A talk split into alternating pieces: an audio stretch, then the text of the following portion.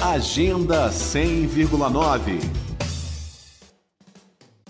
até o dia 19 de setembro, fãs de filmes de ficção, fantasia, terror e mistério podem curtir a maratona cinematográfica do Festival Internacional de Cinema Fantástico. A 12ª edição do Cine Fantasy estreou no dia 9 de setembro com um cardápio de 111 produções audiovisuais de 34 países. O público pode conferir todos os filmes gratuitamente pela plataforma ensaiei.tv.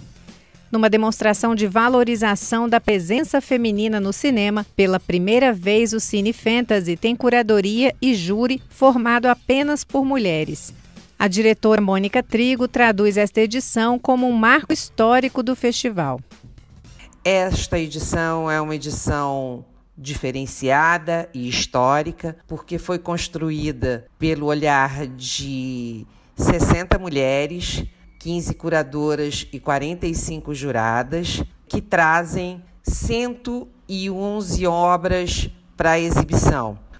Os filmes do Festival Cine Fantasy concorrem em 15 mostras competitivas de longas e curtas metragens. O Brasil participa da disputa este ano com 41 produções, entre elas o longa-metragem Carro Rei de Renata Pinheiro, vencedor do Kikito de melhor filme este ano no 49º Festival de Cinema de Gramado. A diretora Mônica Trigo citou mais alguns destaques da participação brasileira no Cine Fantasy 2021.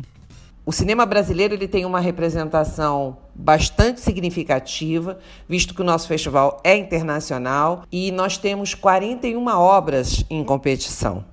Eu posso destacar aqui para vocês, por exemplo, a Mostra Brasil Fantástico, que teve a curadoria da Graça Guarani, uma cineasta indígena, e tem um olhar brasileiro com produções dos povos originários. Né? Tem muitas obras de realizadores indígenas. Então, isso também é um diferencial do festival. O Distrito Federal também está representado no Festival Internacional de Cinema Fantástico por dois curtas-metragens. Um deles é Algoritmo, dirigido por Tiago Foreste, que concorre na categoria ficção científica. O filme narra a distopia de uma sociedade constantemente vigiada pelo governo a partir do monitoramento dos dados digitais compartilhados em redes sociais. Outro representante do DF no Cine Fantasy é o filme O Homem, o Gato e o Besouro, que concorre na categoria Curta Amador. O filme, dirigido e roteirizado por Pedro Henrique Chaves, nasceu na Universidade de Brasília e é uma adaptação de um conto escrito pelo ator Johnny Massaro. Pedro Henrique Chaves falou com a Cultura FM sobre a expectativa de estrear no Cine Fantasy com uma trama que aborda o isolamento social provocado pela pandemia. Eu fiquei muito feliz com a seleção do Homem, o Gato, Besouro para o Cine Fantasy, porque esse filme partiu de um projeto da Universidade de Brasília, dentro de uma matéria. Foi um filme bastante desafiador e interessante de fazer. A gente contou apenas com três pessoas dentro do set de filmagem, por conta da pandemia. E é justamente sobre isso que o filme vai falar. Ele vai refletir um pouco aí sobre o momento que a gente vive, vai contar a história sobre três espécies em isolamento. É uma experimentação sobre sobrevivência, sobre tédio, sobre Covid-19, né? Sobre esse medo, sobre esse período que a gente está vivendo. Fiquei muito feliz de estar estreando o filme O Homem, o Gato e o Besouro no Cine Fantasy e tenho certeza que não só eu, mas a equipe toda está bem feliz.